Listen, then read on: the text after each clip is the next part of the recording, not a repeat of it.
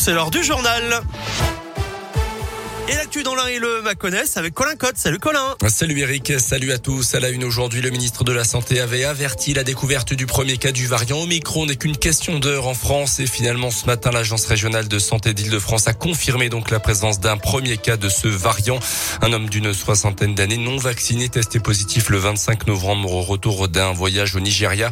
Son épouse est également positive au Covid, tout comme une troisième personne. Hier, le gouvernement avait annoncé justement de nouvelles mesures de restrictions les voyageurs en provenance de pays hors UE devront désormais fournir à partir de samedi un test négatif de moins de 48 heures à leur arrivée sur le territoire. La situation sanitaire qui continue de s'aggraver dans le pays avec presque 50 000 cas supplémentaires sur les dernières 24 heures.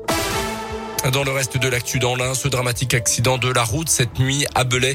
Vers une heure du matin, une voiture a percuté violemment un jeune homme de 20 ans en pleine rue pour une raison inconnue. La victime n'a pas survécu à ses blessures. Les deux occupants de la voiture ont été pris en charge en état de choc par les sapeurs-pompiers. Les, en bref, les premières assises nationales des départements de France se poursuivent aujourd'hui. Deuxième journée consacrée notamment au sport avec la venue de Tony Estanguet, le président du comité d'organisation des JO 2024. Présence également de Marie-Amélie Le Fur, la présidente du comité paralympique et sportif français. Ce jeudi, on est justement à 1000 jours du coup d'envoi des Jeux paralympiques de Paris 2024. Demain, le premier ministre Jean Castex est attendu à Bourg à Interexpo pour ses assises nationales. La préfecture interdit les manifestations toute la journée aux abords d'Interexpo.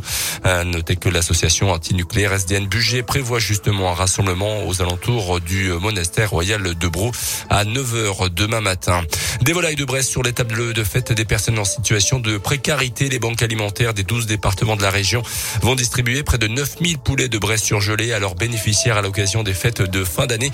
Une opération financée par la région qui a souhaité aider les producteurs touchés par la crise pour écouler leur stock dû au confinement, mais aussi donner la possibilité aux familles en situation de précarité de manger un produit d'appellation d'origine protégée.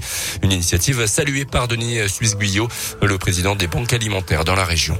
C'est à la fois important, inédit et solidaire. Important parce que ben, c'est 11 tonnes de volailles de Brest qui vont trouver un débouché. C'est inédit, c'est la première fois que ça se fait. Et puis euh, euh, solidaire parce que finalement toutes les, les tables de Noël seront enchantées par cette belle volaille euh, chez nos bénéficiaires. On visera évidemment plutôt les familles de 4-5 personnes parce que c'est des volailles entières et on accompagnera aussi cette distribution de, de diffusion de recettes, d'accompagnement grâce à nos diététiciennes et à nos camions cuisine pour élaborer les recettes les plus, pertinentes. Le coût de cette opération pour la région est estimé à 100 000 euros. Du biathlon à suivre cet après-midi, la suite de la Coupe du Monde à Ostersund en Suède. L'Indinois Simon Détieux s'élancera sur le sprint avec le maillot jaune de leader du classement général. C'est à partir de 16h30.